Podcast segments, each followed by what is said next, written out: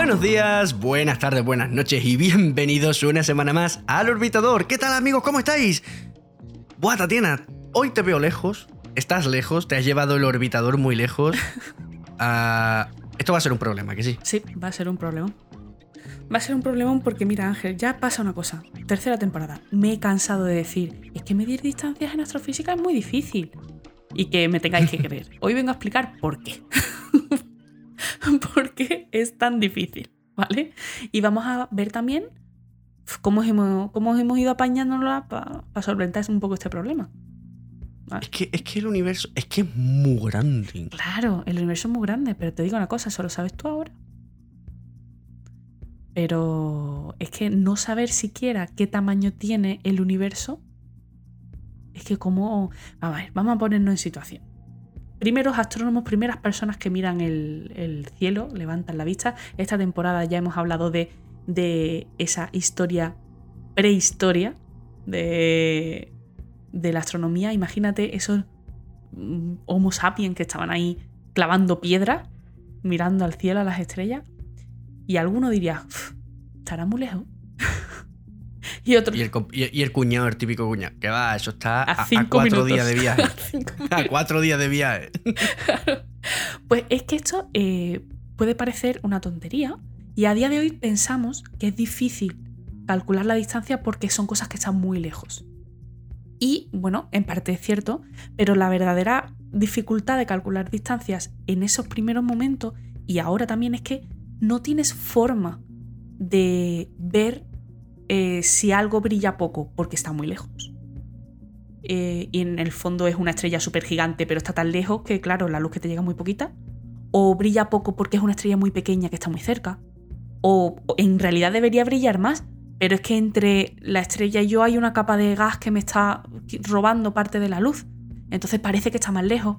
Es algo muy complicado.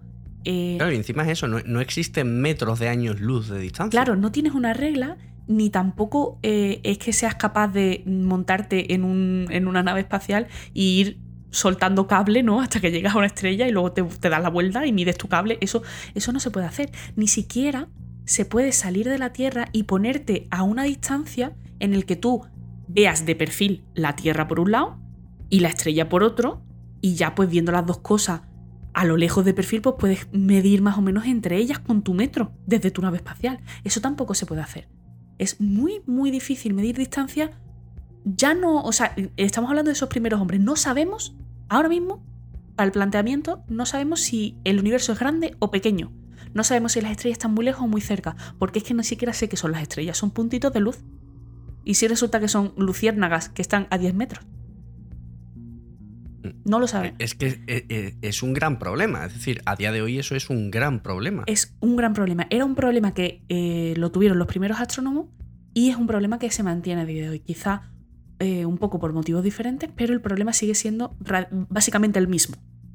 Hay tal variedad de objetos en el universo que emiten luz, galaxia, estrella, cuásares, nebulosas, eh, ¿cuántos supernovas. supernovas, ¿cuántos tipos de estrellas hay? Muchísimos. Son todas las estrellas exactas y todas las estrellas dentro de un mismo tipo tampoco son exacta, exacta, exactamente iguales. Entonces, mm, es muy difícil sin saber. Tú estás viendo cómo brilla un objeto, pero no puedes saber si brilla así porque es así porque está lejos, porque, es así, porque... su luz está siendo alterada. Claro, porque brilla poco ahora, pero antes brillaba más y ha, variado. ¿Es una estrella pulsante? ¿Es una estrella variable? Es que es muy difícil, sin conocer exactamente la naturaleza, eh, poder saber a qué distancia está. Porque yo que te conozco y he estado a tu lado y sé más o menos cuánto mides, si tú ahora te vas a 30 kilómetros de distancia, yo, miro lo pequeñito que me pareces y comparando con lo que yo ya sabía de ti cuando te he tenido a mi lado, puedo saber que lo que pasa es que te veo distinto porque estás a 30 metros. Claro, pero eso con una estrella no lo puedes hacer, o con una galaxia no lo puedes hacer, porque, nunca has estado allí. Y porque nunca la conoces del todo. Claro. entonces, e, esa es la, ese es el problema. No es que el universo sea muy grande, es que aun imaginándonos que el universo fuera muy pequeño, el problema seguiría estando ahí. Pues, pues tenemos un, un serio problema, Tatiana, porque yo quiero medir la distancia que hay a Andrómeda. ¿Vale? lo tengo que hacer, me, me la ha pedido mi, mi profe. Me ha dicho Ángel, eh, si quieres seguir siendo divulgador, tienes que decirme la distancia que hay de aquí a Andrómeda. Y no me vale que la busques en la Wikipedia. Calcúlala, ¿cómo lo hago? Bueno, vamos a, vamos a recurrir a los libros, vamos a ver qué es lo primero que se ocurrió ¿no? para, para medir distancia. Y es que resulta que es verdad que en la antigüedad, digo a Grecia, no se sabía mucho sobre qué eran exactamente las estrellas ni cómo estaban exactamente colocadas, pero sí sabían un huevo muchísimo, sabían muchísimo de trigonometría. Quiero que ahora tu ángel, y lo voy a hacer yo y todo el que nos oiga que lo haga, que se ponga un dedo en vertical pegado a la naricilla. Así. Y cierre primero un ojo y luego el otro. Y vaya guiñando, cambiando de un ojo a otro. Va- El dedo se mueve. ¿eh? el dedo se mueve, exacto. Depende del ojo con el que lo estés mirando, te parece que la posición del ojo está más a la derecha o más a la izquierda con respecto a las cosas que están lejos. Y ahora vamos a hacer eh, un- una cosa muy parecida. Vamos a irnos de observación esta noche y vamos a apuntar la posición de las estrellas así pues, más brillantitas y que mejor conozcamos. Y dentro de seis meses lo volvemos a hacer. ¿Por qué? Porque hacer esas dos observaciones es el equivalente a mirar con un ojo y luego mirar con el otro. Claro, porque la Tierra se ha movido alrededor del Sol. Exacto. Es como si estuviésemos mirando con dos ojos distintos, separados por esa distancia que se ha movido la Tierra. Exacto. Si yo mido ahora y yo mido ahora, es como si mirara con el ojo derecho, ¿no? Imagínate. Y cuando espero seis meses, la Tierra está justo al otro lado de la órbita y entonces es como si mirara con el ojo izquierdo. Voy a ver que algunas de esas estrellas que hemos anotado ya no están exactamente en la misma posición respecto a las estrellas están mm, al fondo. O sea, vamos a tener unas ciertas estrellas que van a estar quietas en la misma posición, pero luego vamos a tener otras que sí que se han movido. Un poquito. Un A- poquito. apenas perceptible, pero un poquito. Un poquito. ¿Vale? Pues yo puedo saber la distancia a la que está esa ese objeto sabiendo ese poquito que se ha movido y sabiendo la distancia que hay entre los dos ojos. Trigonometría básica. Trigonometría. Esto es cuestión de triángulos, no tiene más. Yo, sí, además es que esto eh, lo podéis hacer en casa, que alguien os ayude con una regla sin meteros la regla en el ojo, ¿vale? Que os ayude con una regla para medir más o menos la distancia entre vuestras pupilas y luego eh, medid también la distancia desde vuestro ojo hasta el dedo. Y hacéis una pequeña cuenta que la podéis encontrar. eh, de hecho, creo que en la gafa del Hubble tenemos hecho un artículo que donde se hace la cuenta. Es una mm, división y poco más. Y, vais a ver cómo lo que medís del ojo al dedo concuerda con el resultado de la cuenta. Y eso mola mucho. Esto básicamente, esto lo, lo hace nuestro cerebro en tiempo real para calcular distancias, es decir, nuestra visión en tres dimensiones es precisamente por eso, porque tenemos dos ojos y el cerebro sabe aproximadamente qué separación hay entre los dos ojos Y calcula. y calcula, hace, hace esos cálculos automáticamente y te da la, la La profundidad. profundidad. De hecho, por esto las, las personas que tienen problemas de visión o que directamente les falta un ojo, tienen problemas a la hora de coger cosas y demás porque no calculan bien las distancias. Por eso también, si alguna vez queréis mm, tirarle una piedra a alguien a la cabeza, no, lo, no guiñéis un ojo. Tenéis que mirar con los dos para saber cómo de lejos está esa persona. Y Claro. si- Y, si no, podéis probar a hacerlo con un ojo guiñado y luego con los dos. Verás cómo, cómo acertáis mejor a la segunda. Bien. Vale. Pues eh, con esto ya hemos conseguido saber la posición, o sea, la distancia a las estrellas que se nos movían. Pero hemos dicho que había otras estrellas que no lo hacían, que no se movían. Si oís algo, es porque hacía mucho tiempo que Newton no grababa con nosotros. Y está Newton aquí está- dando vueltas por el micro. Está Newton aquí, ¿verdad, Michi? Que es que por más que lo he hecho, hoy él quiere ser protagonista. Así que Quiere estar con mamá, es lo que hay. Sí. está muy suavito. Mam- Mamá también quiere estar con él. bueno, para que, para que no lo sepa, es un gato, ¿vale? No. vale. Bien. Entonces, em, ya, hemos ya sabemos la distancia a alguna de esas estrellas. Pero hay otras en el fondo que no se nos movían. Si hacéis el mismo experimento, pero en vez de pegando el dedo a la nariz, lo hacéis con el brazo eh, estirado, os daréis cuenta de que el ángulo que se cambia de posición el dedo al guiñar un ojo y otro es mucho más pequeño.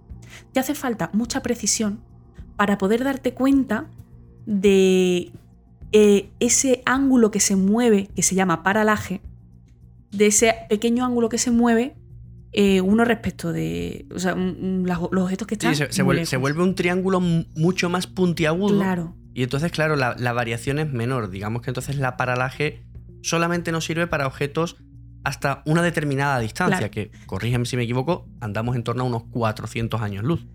Mira, eh, lo gracioso de esta historia, ¿vale? Es que em, a eso del siglo XVII, que es cuando toda la pelea de heliocentrismo o geocentrismo, precisamente que hubiera un grupo de estrellas que parecían fijas, que no tenían paralaje, que no se movían eh, respecto a esas dos observaciones que hemos contado, eh, esas estrellas eh, parecía que estaban fijas. Entonces, era una de las razones para el geocentrismo. Claro. Era una de, las razones que tenían para decir, es que hay estrellas que están fijas respecto a la Tierra. Están, van siempre con nosotros. Entonces la Tierra está en el centro hay un grupo de estrellas que, vale. no, sabían ni se imaginaban era el inmesurable tamaño que tiene el universo y lo lejos que estaban esas Eran las dos opciones. O, las estrellas están fijas y giran alrededor de la Tierra y por eso te parece que siempre están en el mismo sitio. Y la, y la Tierra es el centro del universo. O había que asumir que el universo era inconmensurablemente grande. Y como por aquel entonces eso no gustaba, pues bueno, era una de las. No, y vamos a ver, es la solución más sencilla, ¿no? Al final aplicaron la navaja de Occam. ¿Qué es más fácil? ¿Que la Tierra esté quieta en el centro o que el universo sea algo tan grande que ni siquiera podemos concebir? Pues hombre, lo, más sencillo en este aspecto es que la Tierra esté quieta en el centro. Eso es. Bueno, eh, hace falta mucha, mucha precisión. Hasta mediados del siglo XIX realmente no teníamos instrumentos que tuvieran la precisión necesaria como para medir bien el paralaje de ninguna estrella. Y la primera vez que se midió una bien en paralaje fue la estrella 61 Cygni del cisne. Eh, ese paralaje de esa estrella es 0,3 segundos de arco. Para que te hagas una idea, eso es como eh, intentar eh, ver el grosor de un cabello humano a 70 metros de distancia. es, muy, muy, complicado. Es muy fino, ¿eh? es muy, muy fino. Es muy complicado. Ahora es verdad que, ahora tenemos instrumentos muy chulos, porque IPARCO fue un satélite que se mandó al espacio precisamente para medir distancias. Y llevaba mucha. llevaba muy buenos detectores para poder eh, medir bien este pequeño paralaje y medir muy bien en distancia. Fueron la primera tanda de datos de IPARCO, creo que fueron unas 10.000 estrellas o una cosa así. Pero claro, es que nuestra galaxia solo tiene unos 200 mil millones de estrellas. Así que, pues tú me dirás. Era la puntita, la puntita del iceberg. Ahora tenemos a Gaia, que yo lo he mencionado una vez y, y, ya te digo que yo, yo he trabajado con datos de Gaia y te puedo asegurar que cuando tú afrontas una investigación, tú te descargas los datos a priori que te interesan. Eh, pues yo, por ejemplo, eran estrellas jóvenes eh, que están a una distancia X del Sol, ¿vale? Y te descargas mm, los datos de Gaia de todas, esas, de todas esas estrellas. Te puedo garantizar que los primeros 4 o 5 meses de trabajo es solo y exclusivamente para mm, calcular la distancia de todas esas estrellas que ha que has descargado los datos que te da Gaia de diferentes maneras. Porque eh, Gaia te da esos datos, pero ahora tú tienes que corregir el posible error de medida de los instrumentos de Gaia. Tienes que corregir eh, errores de cálculo que se dan porque Gaia los datos que te puede enviar son limitados. Tú no puedes meter gigas y gigas de, datos que te pueda dar en cada tanda. Entonces eh, están como escritos en Morse. Entonces en esa traducción se pierde parte de, la información. Tienes que, bueno, ya te digo, que luego tienes que corregir Mm, por, por extinciones, tienes que corregir... Bueno, los primeros cuatro meses de trabajo son solo para coger tus estrellas y decir, vale, de las 300.000 que me he descargado, de estas 10.000 me puedo fiar 100% de la distancia. Y ahora tengo que investigar con esas 10.000. Las 290.000 restantes no me sirven. Claro, porque no, no, eres, no tienes buenos datos de distancia. Para tú poderte creer una distancia tienes que calcularla haciendo muchas correcciones de eso, de los instrumentos, de la traducción, de, algoritmos y demás, comparando unos catálogos con otros, comparas Gaia con Hiparco eh, y comparas también otras publicaciones a ver qué, otras formas han, conseguido otras personas de calcular. En fin, haces muchas, muchas comparaciones para ver con cuántas consigues un dato robusto. Y con esas son con las que trabajas. Y esos son, ya te digo, los primeros 4 o 5 meses de trabajo de cualquier investigación empiezan por ahí. Limpiando datos. Limpiando datos y calculando distancias. Vale. Bien.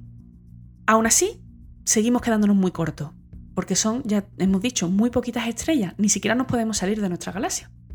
Entonces, ¿qué pasa si queremos, como has dicho tú, medir la galaxia, la, distancia a Andrómeda? A ver, pues yo lo que haría, vale, hemos dicho al principio que hay estrellas, o sea, que dentro de una categoría de estrellas, pues no todas las estrellas son exacta, exacta, exactamente iguales, pero aproximadamente sí. Tengo el Sol aquí al lado. Pues mido la distancia al Sol, que lo puedo hacer por paralaje, y miro alguna estrellita parecida que haya Andrómeda, en Andrómeda y mira, más o menos, más o menos, eh. sacaré, ¿no? Una, una distancia aproximada. Bueno, es una buena, es una buena manera de, enfrentarnos al problema. Para ayudarte con eso, vamos a, definir dos cosas: magnitud aparente y magnitud absoluta. La magnitud aparente es, grosso modo, el, hijo, el, brillo que tiene un objeto que tú ves en el cielo. Así, con tu ojito. coges lo que se hace es que se coge un telescopio y le vas poniendo al telescopio ciertos filtros de banda que se llama, que son filtros que dejan pasar determinadas frecuencias solamente. Pones diferentes filtros, es decir, observas la estrella en diferentes frecuencias y luego restas un el resultado de un filtro con el de otro. Normalmente se resta el resultado del filtro B, a, ese se le resta el resultado del filtro V, porque es el visual, ¿vale? en, la banda del visual. Entonces, eh, haciendo esto con tu telescopio, te va a dar un resultado de brillo y ese resultado es tu magnitud aparente. El problema es que con esto eh, no vas a tener en cuenta, por ejemplo, si hay una nube entre la estrella y tú que te esté quitando parte de brillo, por ejemplo. Lo que podría hacer que digo, mira, brilla menos, puedo decir que está más lejos de lo que verdaderamente está. Eso es. Y además eh, tampoco mm, tiene en cuenta ese efecto de la distancia, porque si yo te pongo una linterna en la cara a 10 centímetros, te deslumbra, pero si te lo pongo a 10 kilómetros apenas la ves. Cuanto más lejos está algo, menos brilla. Entonces, eh, no sabes sigues sin saber si el brillo que tú ves es realmente el brillo que tiene. Entonces, eh, sacamos otra magnitud para poder hacer esta comparativa que tú, que tú me has dicho que necesitas comparar el Sol con otra que se parezca que esté en otro sitio, ¿no? Em, para hacer esta comparativa sacamos otra magnitud, que es la magnitud absoluta. Que es la, el brillo real. El brillo que tendría cualquier objeto si tú lo quitas de donde está y lo pones a 3,26 años luz de la Tierra.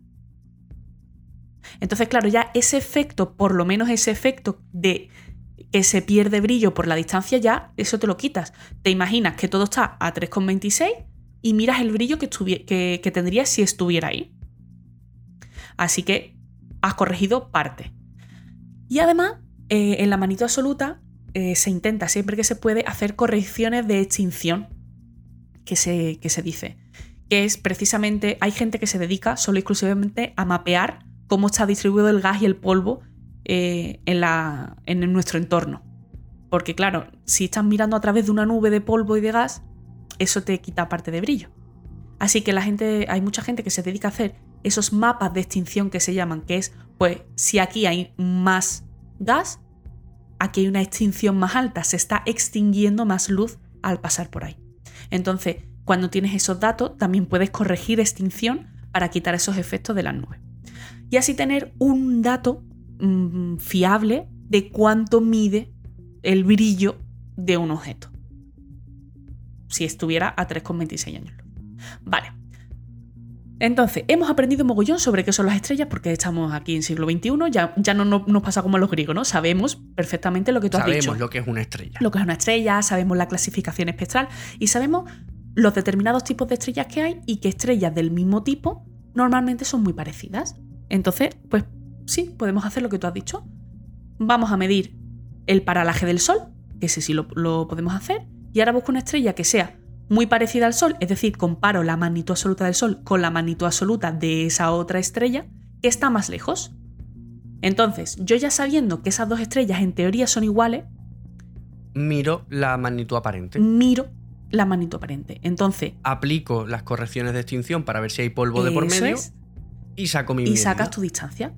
Cualquier eh, diferencia que haya entre eh, la estrella de la cual conoces la distancia por, paralaje y la estrella que es igual pero que está en otro sitio, cualquier diferencia que haya entre esas dos se va a deber sí o sí a la distancia. Entonces, pues se puede hacer así. ¿Problema con esto? Pues el problema con esto, para empezar, es que eh, hay muchísimos mm, tipos de estrellas y ya hemos dicho que incluso dentro del mismo tipo no tienen por qué ser exacta, exactamente iguales. Segundo problema, que las estrellas evolucionan a lo largo de su vida. De hecho, Claro. mm, se da, y a mí me ha pasado, que tú crees que estás mirando estrellas jóvenes y resulta que son estrellas que están moribundas. Porque hay estrellas que su categoría espectral, el tipo de estrella de, de espectro que tiene, es muy Lo parecido. vimos en el capítulo. Lo Eso vimos en el capítulo y, y- y brillan prácticamente igual, con los mismos elementos y tal, pero son estrellas totalmente distintas. Exacto. Joder, pues esto, esto off. Se te- no se lo voy a conseguir, ¿eh? Mm, Bueno, no lo voy a conseguir. Vamos a ver qué más se nos ocurre. A ver, lo que necesitas es eh, un objeto que conozcas muy bien. Mm, Que conozcas muy bien para que los identifiques inequívocamente y además los puedas comparar bien. También necesitas que sean muy brillantes, porque claro, estás buscando cosas que estén muy lejos, porque tú quieres mirar cada vez más lejos. Entonces, cuanto más brille, más fácil va a ser que lo veas. Y además necesita que sean bastante abundantes, porque mm, de nada te vale saber la distancia a Andrómeda si mm, con ese mismo método no puedes saber la distancia al resto de galaxias. Necesitas algo que haya por todas partes. Para. ¿Una supernova? Bueno, vamos a empezar un poquito más abajo.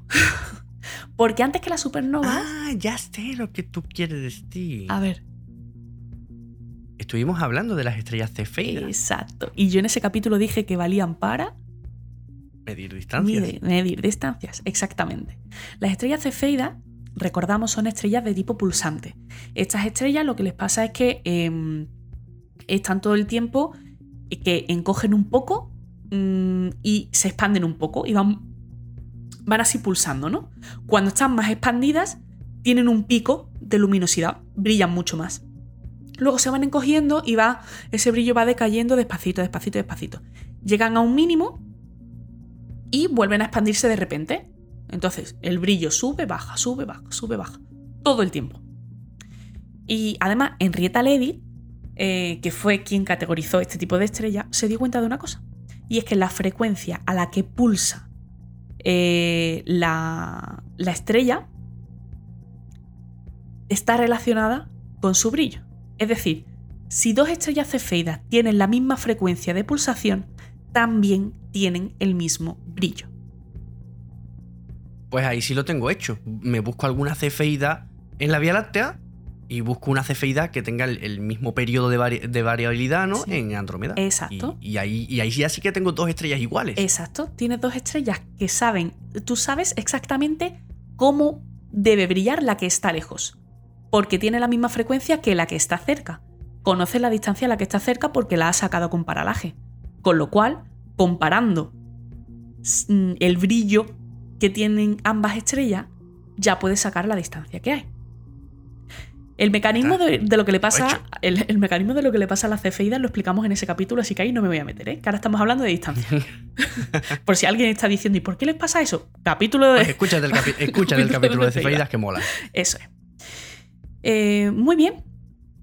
Pues ya tenemos la primera herramienta. Eso está, está muy bien. Lo que Claro, pasa. pero yo, yo es que pensé en las nebulosas porque como tú me habías dicho, eh, perdón, en la supernova, porque como habías dicho lo de, vale, de nada te sirve si lo haces. Andrómeda pero más lejos, ¿no? Claro, yo en Andrómeda sí puedo ver estrellas puntuales, ver, pero el en una galaxia mucho más lejana, ¿no? Claro, o sea, es que lo que pasa es que las cefeidas, digamos que es el método más preciso que tienes, ¿vale? Lo que pasa es eso, que tú para medir la frecuencia de una cefeida tiene que estar lo suficientemente cerca. Entonces, ¿con la cefeida puedes medir distancias más grandes que con paralaje? Sí. ¿Puedes medir distancias muy, muy grandes? Tampoco. eso no. Claro, por eso es porque no las veo, es que no puedo ver la estrella individual. Vamos a poner, o va- vamos a seguir buscando. Mira, resulta que, que cuando hay estrellas muy masivas, moribundas, en fase de gigante roja, eh, hay un momento muy especial que es justo cuando empieza a quemar helio en el núcleo. Y, justo cuando pasa eso, se da un pico de luminosidad, se llama el pico de gigante roja. Es un máximo de brillo. Tú sabes que eh, la gigante roja que está en ese estado, en el momento en el que empieza a quemar helio, ese va a ser su máximo de brillo. Y de ahí solo le queda que bajar. Y ese máximo de brillo es el mismo para todas las gigantes rojas. Todas las gigantes rojas que están en ese punto de su vida en el que empiezan a quemar helio son comparables porque ese punto de quemar helio tiene el mismo brillo, sea cual sea la masa de la gigante roja. Me salgo del papel. Esa no la sabía. Chan, chan, Esa chan, no la sabía. ¡Sorpresa! ¡Qué chula! Hostia, mm, pues nunca, jamás había escuchado Pues, lo del pico de la gigante roja. pues eso, mola, mola. Y además, ¿qué pasa? Pues que gigantes rojas, pues también hay muchas. Pero nos pasa un poco como con la cefeida. Necesitas Claro, necesito seguir viendo la estrella Claro, puntual. necesitas seguir viendo la estrella puntual, es decir, tampoco te puedes ir muy lejos. Y además necesitas estar muy seguro de que la estás viendo justo en ese momento. En el pico, claro, porque. si Porque a lo mejor te crees que decir, Una está- gigante roja es variable. Mm, Por, por definición es, que, variable. que a lo mejor te crees que estás viendo el máximo y todavía no ha empezado a quemar helio. O a lo mejor te crees que ya ha empezado, o sea, que, que ya has terminado de, de subir y todavía tiene que subir más. Es que. mm, Claro, es que es complicado. Eso implica observaciones durante mucho tiempo. Pero tampoco muy mucho seguro. tiempo para observar. Necesitas observaciones de mucha calidad en muy poco tiempo. Porque una vez que pasa ese pico ya se acabó. Ya no, no te llega más. Bueno, eh, vamos a seguir buscando. Esto que estamos buscando se llama candela estándar. Esta cosa que es comparable, brillante y muy abundante y bien conocido, eso es una candela estándar, que se llama. Las cefeidas, el pico de la gigante Claro, la una las candela- supernovas 1B. Una candela estándar es cualquier cosa que conozcamos muy, muy, muy, muy bien, tan bien y que sea tan regular en todo el universo como para que comparando eh, el brillo de un objeto con otro puedas sacar la proporción de distancia. Un objeto de referencia, básicamente. Eso es. Un estándar. Un estándar. un estándar. Que, como es que el nombre. Mira que los físicos y los astrofísicos soléis poner nombre, eh, pues, esta vez acertado, estándar. Candela estándar. Es que más, no- más clavado no puede ser. Bueno, pues vamos a intentar mirar un poco más lejos. Y ahora sí que sí, venimos a lo que tú habías dicho. Supernovas. Pregunta. ¿Nos vale cualquier supernova? No, necesitamos las 1B. 1A. 1A, perdón. 1A. Necesitamos las 1A. ¿Por qué? A ver, tipos de supernova hay mm, a grandes rasgos cuatro. ¿Vale? Pero no, hay bastante. Podemos decir que cada supernova es de su padre y de su madre, es decir, es de la estrella gorda que se está muriendo. Igual que las estrellas mm, se pueden categorizar, pero siempre son en, en cierta forma únicas, las supernovas que van a tener lugar a partir de ellas si- siempre se pueden categorizar, pero también son más bien únicas. Pero las 1A no depende del tipo de la estrella. Porque las 1A son las que se dan en esos sistemas binarios que ya hemos hablado alguna vez, donde hay una estrella mm, moribunda en fase de gigante y otra estrella compañera que es una enana blanca. Entonces, como la enana blanca es muy densa, eh, le roba material a su compañera. ¿Cuánto material puede acretar una enana blanca? ¿Infinito? No, hay un límite No. hay un límite de, de lo que puede llegar a robar una enana blanca antes de explotar. Y ese límite es el mismo, porque las enanas blancas tienen una masa muy concreta. O sea, hay un rango de masa que es muy concreto. No puede ser de 10 a 20 basa- masas solares, no, 1,4. Punto. Punto.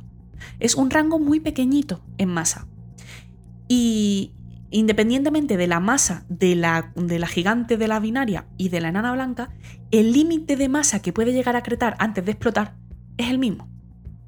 Entonces, el brillo de esa explosión va a ser el mismo, porque como hay la misma cantidad de masa en juego, se van a alcanzar las mismas temperaturas, las mismas velocidades y los mismos brillos. Con lo cual, Esto lo hemos hablado en capítulos anteriores, recordemos un poquito. lo que ocurre es que la enana blanca empieza a robarle material a la, a la gigante en este caso.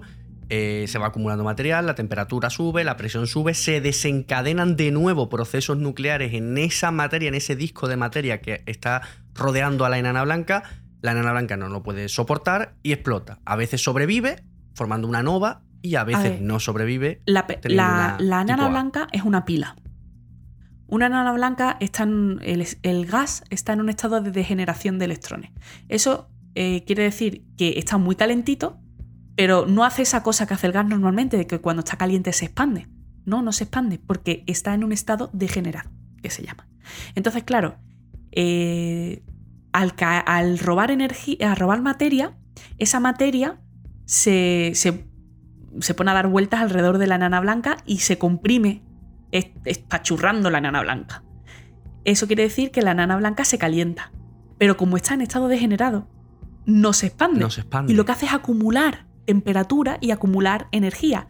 Llega un momento en que le ha caído tanta masa encima a que la presión es tal que se rompe la degeneración de electrones. Y toda esa energía que había acumulado la enana blanca como si fuera una pila, de repente se va. Y eso es lo que provoca la, la explosión de supernova. Entonces, eh, ¿qué cantidad de masa hace falta para que la presión rompa la degeneración de electrones? La misma en cualquier sistema. Es estándar. Es estándar. Eso es. Bien, así que pues con eso también, también vamos bien. Porque además la luz, la luz que emite es una luz característica, de un brillo característico, y que al final eso es lo que yo necesito para eh, identificarla en el cielo. Sabes exactamente cuánto tiene que brillar, las puedes identificar muy bien porque las líneas espectrales son muy claras. Hay, bueno, tampoco te creas tú que... ¿Cuántas dirías que hay? ¿De supernovas tipo 1? Sí, Ni idea. Pues... O sea, si te, si te digo 27, me lo estoy inventando. Te digo 27 como te digo 3, como te digo 100.000, ¿sabes? Hay un, más o menos una cada mil años. Ah, en tiempo. Sí, Hostia, pues no tengo mil años para hacer el trabajo. Claro, ¿eh? a ver, también lo que pasa, una cada mil años, pero el universo es increíblemente grande, o sea que mm, digamos que se pueden considerar eventos frecuentes. Uno, Claro. uno cada mil años aquí cerquita nuestro, que hayamos podido ver, pero como el universo es tan grande, pues son bastante. Además, la luminosidad es muy bestia, lo hemos dicho muchas veces, se han descubierto galaxias que no se veían porque, A partir de, de supernovas. porque ha tenido lugar una supernova en ella, que ha brillado más que toda la propia galaxia. Así que, pues mira, muy bien. Lo que pasa es que en galaxias que están todavía más lejos, mm, ya tampoco vas a poder detectar el brillo de la supernova, te hace falta otra cosa. Ya, Andrómeda hemos llegado, ¿eh? pero queremos llegar más lejos. ¿Cómo lo hacemos? ¿Qué cosa, ¿Qué cosa brilla más que una supernova? Conocemos muy bien, además hay muchas y se ven muy bien desde lejos. Chan, chan, chan. Un cuásar.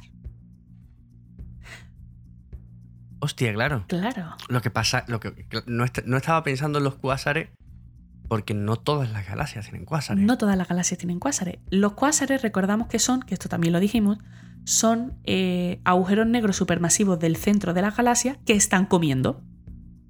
No todos los agujeros negros supermasivos del centro de las galaxias comen.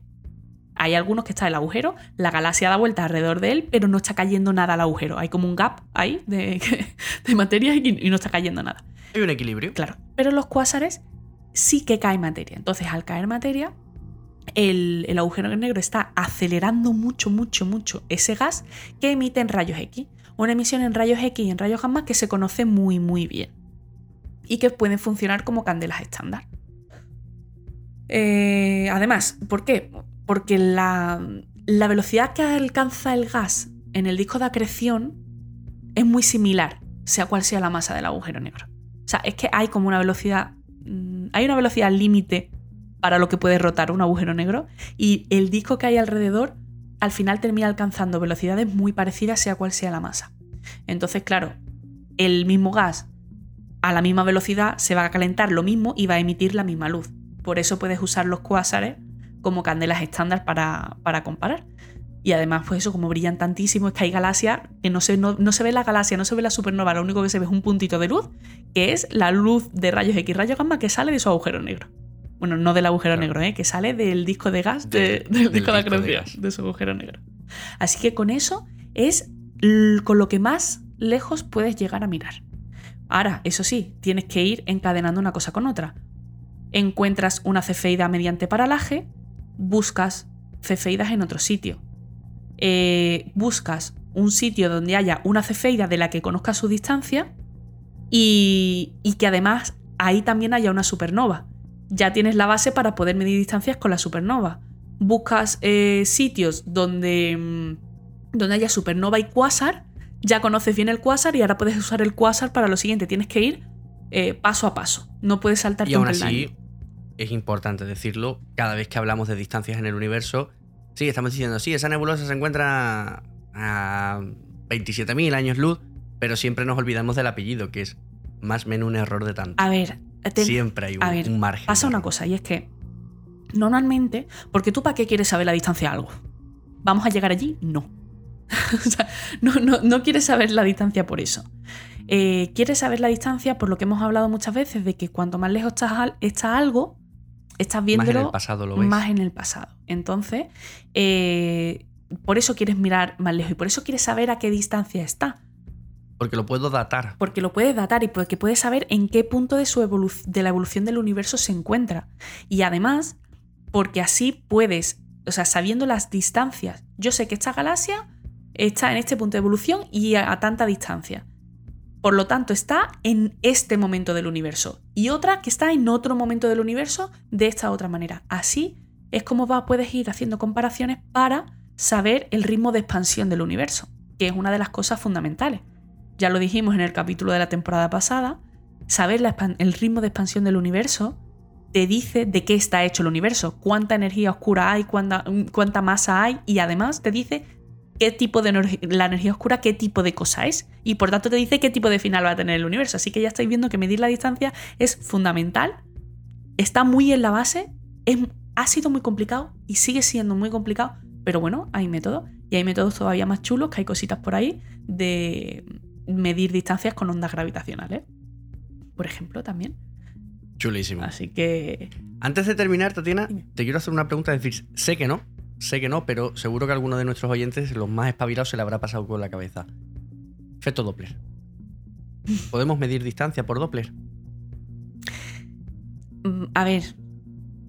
Mm, Tú no quieres, no quieres mm, medir. No. O sea, no quieres medir distancia con efecto Doppler. Lo que sí te va a valer es eh, el redshift.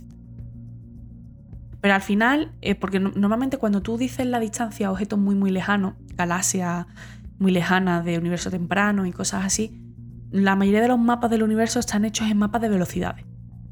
Porque eso sí es más fácil de medir, la velocidad a la que se mueve algo. Eh, entonces, el, re- el- el- el enrojecimiento cosmológico o redshift es un efecto que se parece al efecto Doppler, pero no tiene nada que Pero ver. no es exactamente No lo tiene mismo. O sea, el corrimiento al rojo y el corrimiento al azul no es el efecto Claro. Doppler. El efecto El Doppler. efecto Doppler El efecto. se da en el sonido, en las ondas de sonido. El, no, y se, se da en la luz No, también. y también en la luz. Claro, el efecto Doppler se da también en la luz. Lo que pasa es que el efecto Doppler es. mm, Con eso tú puedes saber si algo se aleja a ti o se, o se acerca a ti.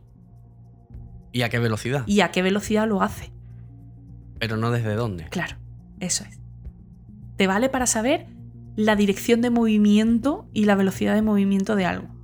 Pero no te vale para, para saber a qué distancia está de ti. De todas formas, del efecto Doppler, yo creo que ya en el, en el capítulo. Sí, del efecto Doppler hemos En- hablado. en el Hemos capítulo hablado de del expansión. corrimiento al rojo, Sí, del corrimiento al azul, todo esto hemos hablado Así. también. Son ya, son ya más de casi 60 capítulos, llevamos ya, lo tonto, casi 60 capítulos y no más. Y, joder, hemos tratado Hemos hablado de mucho, muchas muchos cosas. temas, Yo, ¿eh? mm, lo que no me gustaría que se quedara del capítulo de hoy es que cuando los astrofísicos damos una distancia no la estamos inventando. O sea, no. No, está muy bien calculado. Es- mm, están todo lo bien calculadas que podemos hacer. Y que eh, ya os he dicho, o sea, antes de abordar cualquier tipo de investigación, me da igual sobre lo que sea, eso, planeta, sobre lo que sea. Antes de abordar cualquier tipo de investigación, hay mucho, mucho trabajo eh, para saber exactamente lo mejor posible las distancias de los objetos que estás estudiando. Y hay personas que dedican su vida entera a hacer mapas de distancias lo mejores que se puedan, a fabricar satélites como Gaia y mejorar los software cada vez más para que las distancias sean cada vez más precisas. Hay gente que dedica su vida a hacer mapas de polvo para saber mm, si miras en esta dirección tienes que tener en cuenta esta extinción y si miras en esta otra, esta otra extinción. O sea, hay muchísimo trabajo de muchísimas personas en algo que es muy difícil, pero que cuando se hace y se acepta una distancia, se hace con base. No se hace pues porque mi cara bonita. Eso, es lo que quiero que quede claro hoy. Sí, señor. Reivindicando como, como tiene que ser. Como tiene Hombre, que ser. sí. Oye, capitulazo también muy necesario. necesario, Eh, Calcular distancias en el universo es extremadamente difícil, tedioso, complicado eh, y siempre con, con esa. También es satisfactorio, ¿eh? Cuando consigues. Claro. Cuando, cuando tú terminas y dices, ay, mira, eh, de 300.000 estrellas me he quedado con 10.000, pero he conseguido. Pero son mis 10.000. no, y que luego a lo mejor sigues investigando, trabajas un mes más y después de ese mes has agregado 5.000 más. Y es como, bien, 5.000 más. es, Tengo, es- tengo una muestra más es- consistente. es muy es muy satisfactorio y lo que pasa es que requiere muchísimas horas de trabajo. Menos mal que existen los ordenadores. Menos mal que existen los programas de cálculo y las hojas Excel. Sí. Oye, pues chulísimo, chulísimo. Capítulo muy necesario. Que por cierto, el próximo. Hemos, hoy hemos hablado de cuásares, hemos hablado de agujeros negros, no nos hemos parado ahí, porque no era el tema. Pero la semana que viene. O sea, la semana que viene, el próximo, el próximo examen, el próximo, el próximo examen, el próximo capítulo. mm, viene con cositas, ¿no? De agujeros negros, creo. Mm, Puede ser. ¿O no? ¿O, ¿O no? no? ¿O no? O no, y estás jugando al no me- despiste. Es que estoy jugando al despiste porque como Tatiana no me deja hacer spoiler, pues... Ya, ya, Tatiana la mala. Oye, vamos por las noticias. Vale. Bien, chicos. Venga, pues déjame el orbitador. Hasta luego.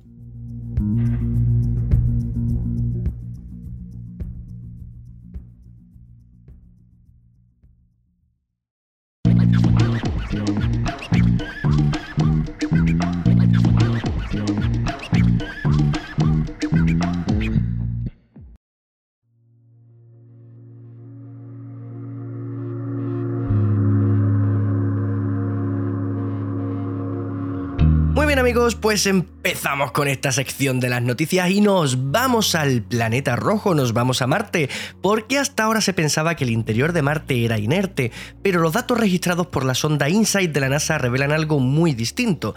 Dos planetólogos de la Universidad de Arizona han encontrado signos de una pluma volcánica activa bajo el subsuelo de Marte, concretamente bajo la región de Elysium Planitia. El estudio ha sido publicado en Nature Astronomy. La investigación ha revelado que la cabeza de la pluma tiene entre 3.600 y 4.000 kilómetros de diámetro, un tamaño que nos hace imaginarnos calderas volcánicas como la de Toba o la de Yellowstone aquí en la Tierra. Este estudio sitúa a Marte en el tercer planeta del Sistema Solar con actividad de pluma de manto junto a la Tierra y a Venus. Y seguimos con una noticia que viene a recordarnos lo insignificante, pequeños y frágiles que somos. Cada dos por tres algún medio saca una noticia sensacionalista avisando de que un gran asteroide rozará la Tierra. Muchos se preocupan por este tipo de noticias cuando realmente son las que menos deben preocupar, ya que se trata de asteroides controlados y vigilados. El verdadero riesgo está en esos pequeños asteroides que llegan a nosotros y no son detectados hasta que ya es demasiado tarde, algo que ocurrió el pasado sábado 26 de noviembre. 2022 WJ1 es un asteroide descubierto la noche del sábado 26 de noviembre, escasas horas antes de impactar en las cercanías de Grimsby, Canadá. Porque sí, amigos, este asteroide tenía trayectoria de colisión con la Tierra y efectivamente acabó ingresando en nuestra atmósfera e impactando en algún lugar de la orilla occidental del lago Ontario. El meteoro pudo ser observado desde distintos puntos e incluso fue grabado por una cámara web que muestra la torre de televisión de Toronto. Afortunadamente el meteoroide era pequeño y se estima que el fragmento que llegó a impactar con la Tierra no debe medir más de un metro, aunque por el momento no se ha encontrado. Y terminamos con otro meteorito porque un equipo de investigadores afirmó en el Simposio de Exploración Espacial 2022 haber descubierto dos nuevos minerales nunca antes observados en el interior de un meteorito caído en Somalia. Nightfall es el noveno meteorito más grande jamás descubierto con un peso de 15 toneladas. Se trata de un siderito o meteorito metálico perteneciente a la familia de los IAB. Estos meteoritos se caracterizan por estar compuestos principalmente por hierro y níquel. En 2019, unos buscadores de ópalo encontraron extraña esta roca y enviaron algunas muestras a estos investigadores que, tras analizarlas y comprobar que efectivamente se trataba de un meteorito, descubrieron en él dos nuevos minerales a los que se les, se les ha bautizado el alita y el quinstatonita. Aún se desconocen los posibles usos que podría tener estos minerales y futuras investigaciones se centrarán sobre ello, pero mira que bien, nuevos misterios, nuevas soluciones, nuevas oportunidades que nos brinda cada semana el universo, a veces en forma de meteorito. Y llegamos con esto amigos al final de esta misión, al final de este capítulo, pero es que además se nos acaba el año, nos quedan apenas tres semanas para, para dar las campanadas y que se termine este 2022, pero que nadie se vaya que nadie se vaya, porque aviso que el viernes que viene, viernes 16, no habrá capítulo, pero mucho ojito al viernes 23 y al viernes 30. Ojito al viernes 30, que será el último capítulo de este 2022, y os prometo que no os va a dejar indiferente a ninguno. No digo más, no digo más que como suelta algún spoiler, Tatiana me pega un tirón de orejas y no, eso no puede ser. Queridos amigos, queridas amigas, nos vemos en el próximo capítulo. Muchas gracias por acompañarnos un día más. Recuerda dejarnos tus comentarios, tus me gusta, tus demás. Danos tu apoyo que tanto bien nos hace. Y por supuesto, cuento contigo en la próxima misión. Hasta entonces, queridos amigos, desde Control de Misión, corto y cierro.